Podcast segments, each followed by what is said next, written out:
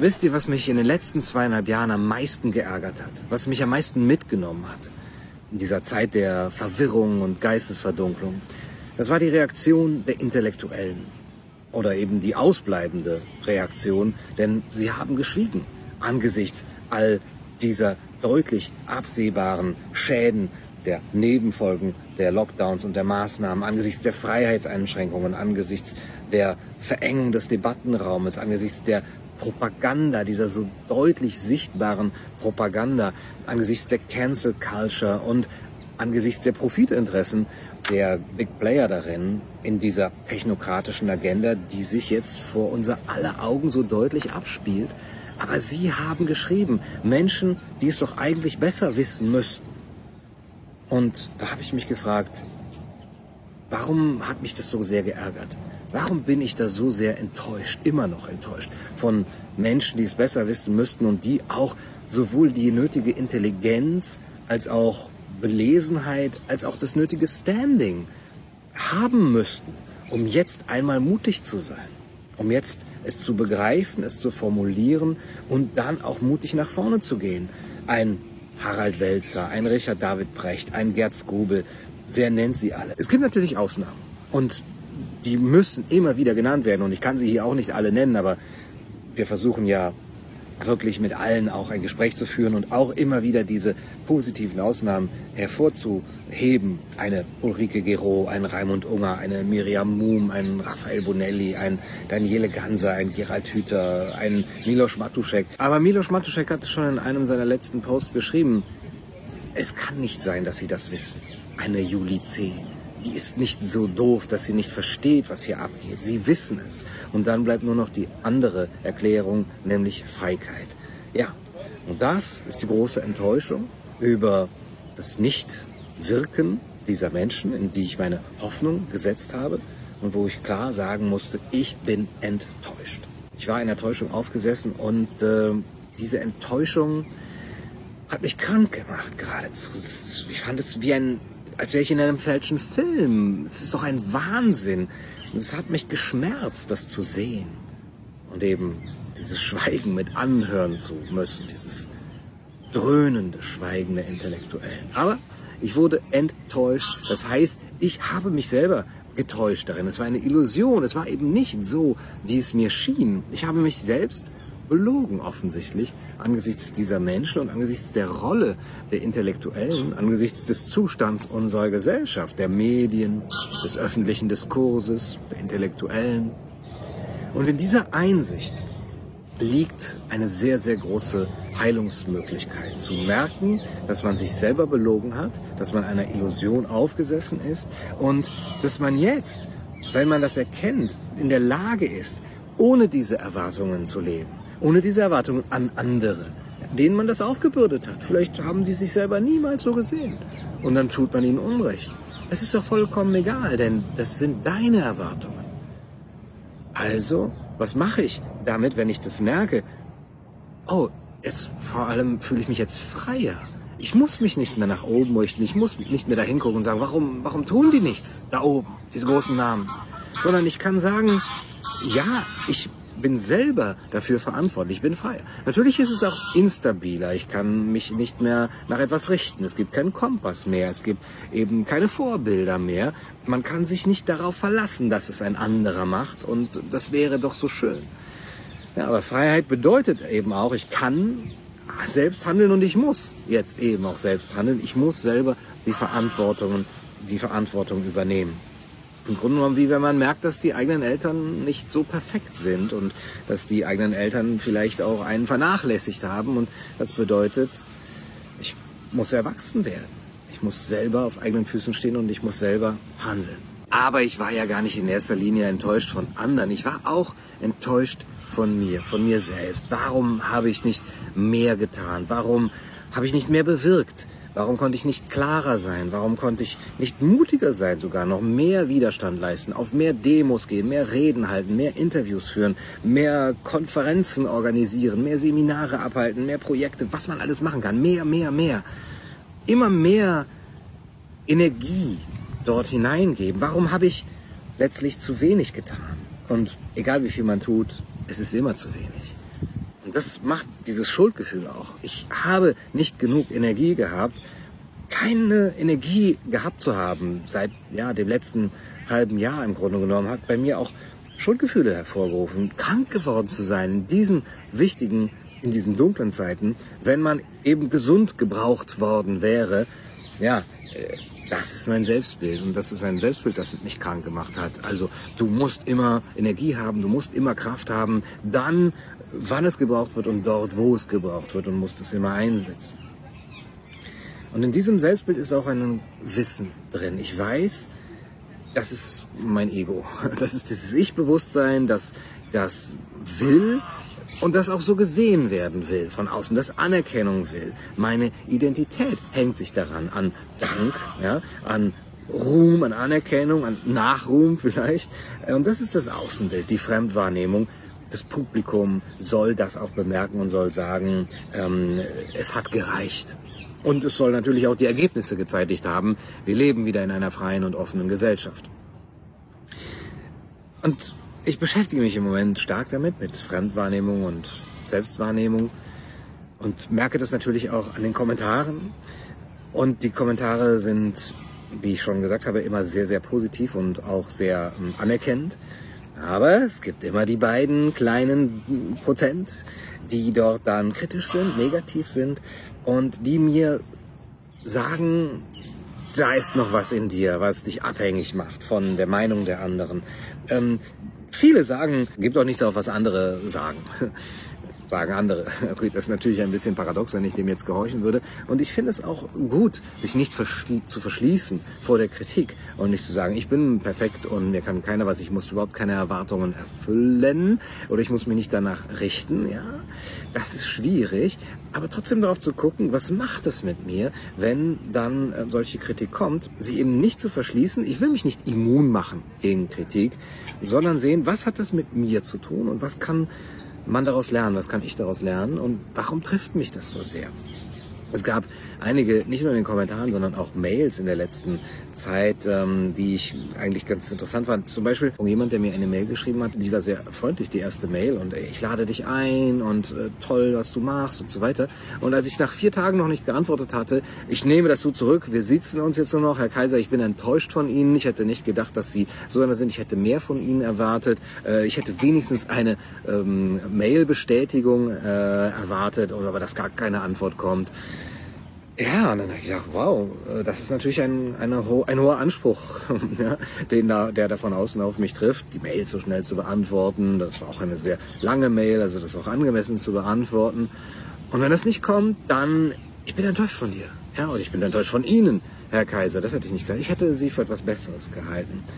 Das kommt auch sehr viel so in den, in den Kommentaren zum Vorschein, die dann sagen, ah, warum bettelst du um Spenden? Das Thema hatten wir ja schon. Überhaupt das Thema Geld wie kannst du dieses Seminar in der Schweiz, Krise und Heilung, mit so tollen Leuten wie Daniele Ganser, Raimund Unger, Gerald Hüther, Raphael Bonelli, Franz Ruppert, Jeanette Fischer, Matthias Burchardt, wie kannst du das anbieten und dafür Geld verlangen und dann noch so viel, so viel Geld, so dass ich mir das nicht leisten kann? Muss das nicht alles umsonst sein oder, oder äh, total billig sein? Und äh, es trifft mich, es trifft mich. Warum trifft es mich so? Was sind die Erwartungen dabei? Dass alles umsonst ist dass alles für jeden irgendwie bezahlbar ist. Und dann die Sache mit, es gab ein Video, da habe ich von acht oder neun Anreden oder äh, letztendlich Möglichkeiten, habe ich zweimal gegendert, nämlich bei dem Wort grünen PolitikerInnen ja, und die anderen Male nicht. Und die Leute haben reagiert wie, wie kannst du nur gendern? Ich bin enttäuscht von dir. Fängst du jetzt auch damit an? Das ist der Druck von außen. Äh, sperrt dich YouTube sonst? Bist du jetzt unter die woke Bubble gegangen? Also, wie, obwohl es nur bei diesen, also deutlich ironischen Malen auch wirklich so war.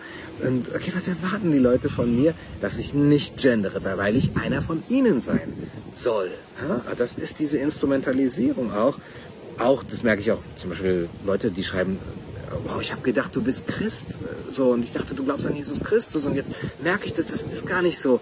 Ich bin total enttäuscht. Ich habe vier Jahre, schrieb einer, habe ich geglaubt, du bist Christ und, und äh, deswegen zu dir hochgeschaut. Ja, und dann hat er jetzt irgendwie, äh, ist er jetzt einer anderen Meinung und äh, man fällt unten durch. Was natürlich sein gutes Recht ist.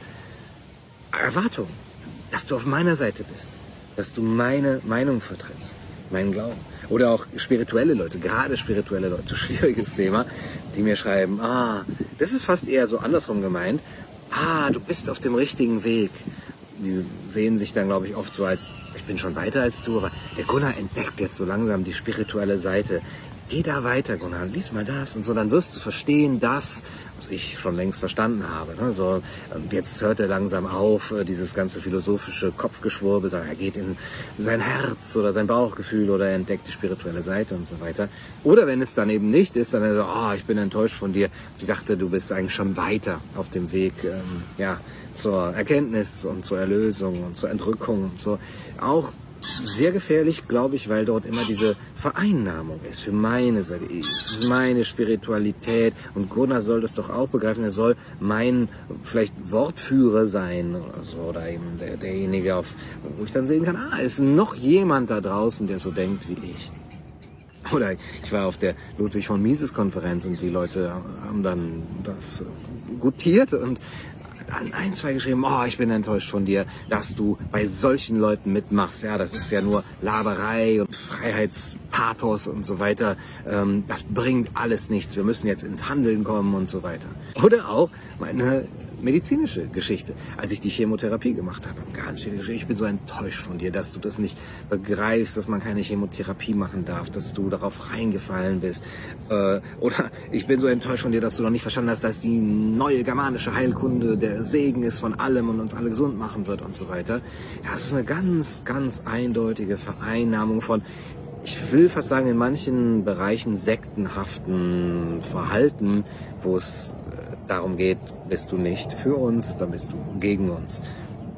Du musst meine Philosophie vertreten. Darüber habe ich mir Gedanken gemacht. Warum sind diese Erwartungen da? Und ich glaube ja, auf der einen Seite, weil ich eigentlich in der Öffentlichkeit relativ wenige, wenige Vorteile habe, auch im Privaten wenig Vorteile habe. Ich bin relativ offen, ich lasse sehr viele Meinungen zu und ich lasse, ich spreche mit allen und ich lasse auch sehr viel Identifikation zu, weil ich oft erstmal nicht vorschnell aburteile oder vorstellen, auch meine Meinung dazu sage oder meine Haltung dazu sage und zu manchem auch gar keine hm, dezidierte Meinung habe und dann natürlich auch als Projektionsfläche gelten kann, als so eine Leinwand, auf die man alles malen kann und sagt, wow, wow, das ist doch genau das, was ich auch denke, oder? Also ich habe zwar nicht gehört, dass er sich dagegen geäußert hat, also ich habe sogar, das geht sogar so weit, dass ich mit Leuten über die flache Erde gesprochen habe und das ernst genommen habe, deren ähm, Ansichten gesagt habe, okay, was, was spricht dafür, was sind deine Argumente?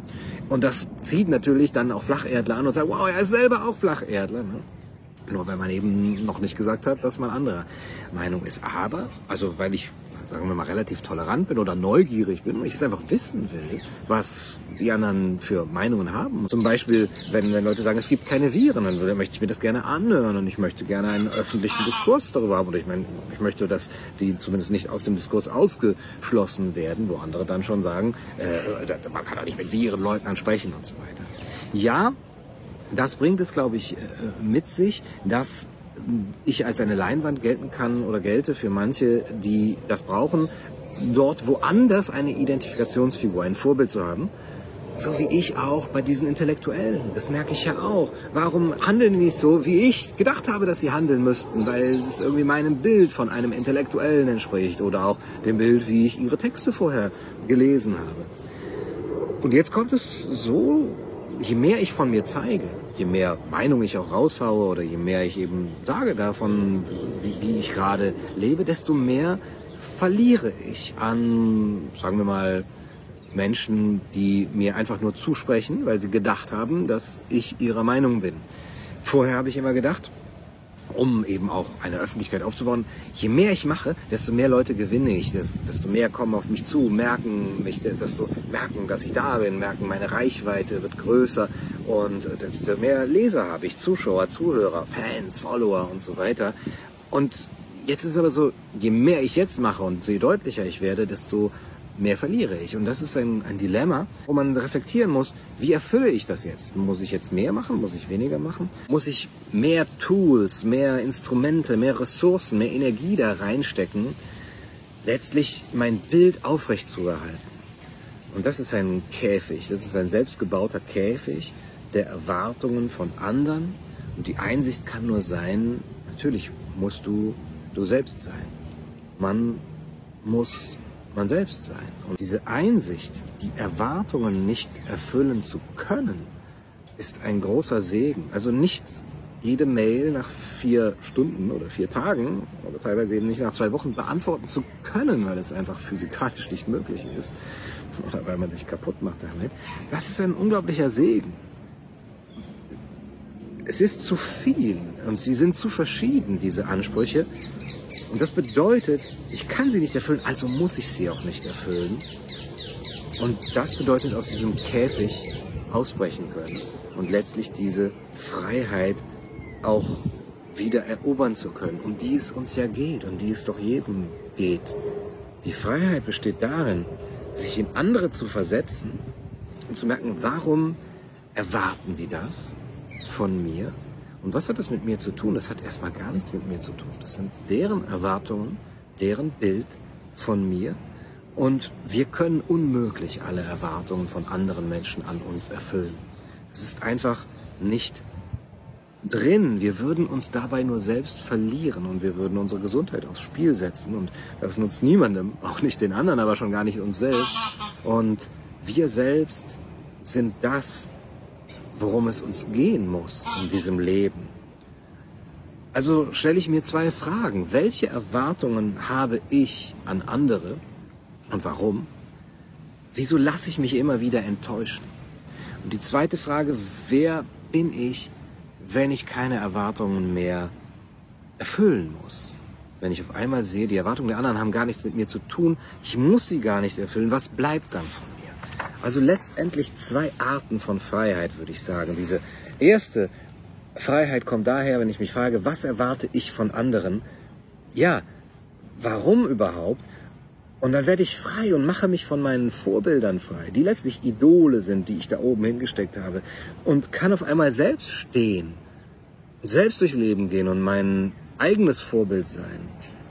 Ja, auch dieses Vorbild, der alte, weise Mann, den, das ich oft habe, wo ich mir andere angucke, die 30, 40 Jahre älter sind als ich und wo ich mir sage, könnte ich vielleicht irgendwann im Alter so sein, die wirken wirklich belesen, gebildet, spirituell ausgebildet und irgendwie attraktiv als Lebensmodell.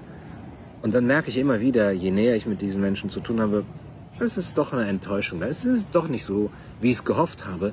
Ah, das ist dein eigenes Bild, was du davon hast. Mach dich frei davon. Das sind auch nur Menschen.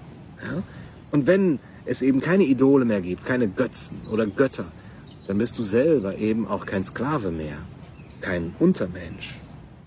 Und die zweite Freiheit kommt eben daher, zu fragen, was erwarten andere von mir und was passiert, wenn ich diese Erwartungen nicht mehr erfülle, ja, wenn ich mich frei mache von den Erwartungen anderer, auch von Freunden, von Familie, von Bekannten.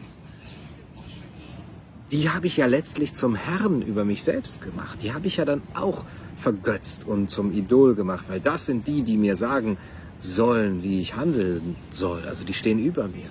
Und dann diese Erwartung nicht mehr erfüllen zu müssen, bedeutet, ich habe mich frei gemacht und natürlich habe ich es jetzt nicht mehr so bequem, denn das war natürlich eben das Begehren. Es bequem zu haben, sich einfach in diese Abhängigkeit zu begeben, dort einrichten zu können, anderen folgen zu können. Okay, du erwartest das und das willst du von mir. Okay, dann erwarte, dann erfülle ich das jetzt und dann musst du mir auch die Anerkennung geben und dann bin ich auch erst ein ganzer Mensch, der ein Anrecht hat, hier auf der Erde zu leben. Das fällt weg. Und dann in diesem Zustand davon, von Enttäuschung und Freiheit von Erwartung, tritt wirklich auch der Moment ein, wo ich mich selber frei fühle und so leben kann, wie ich wirklich bin.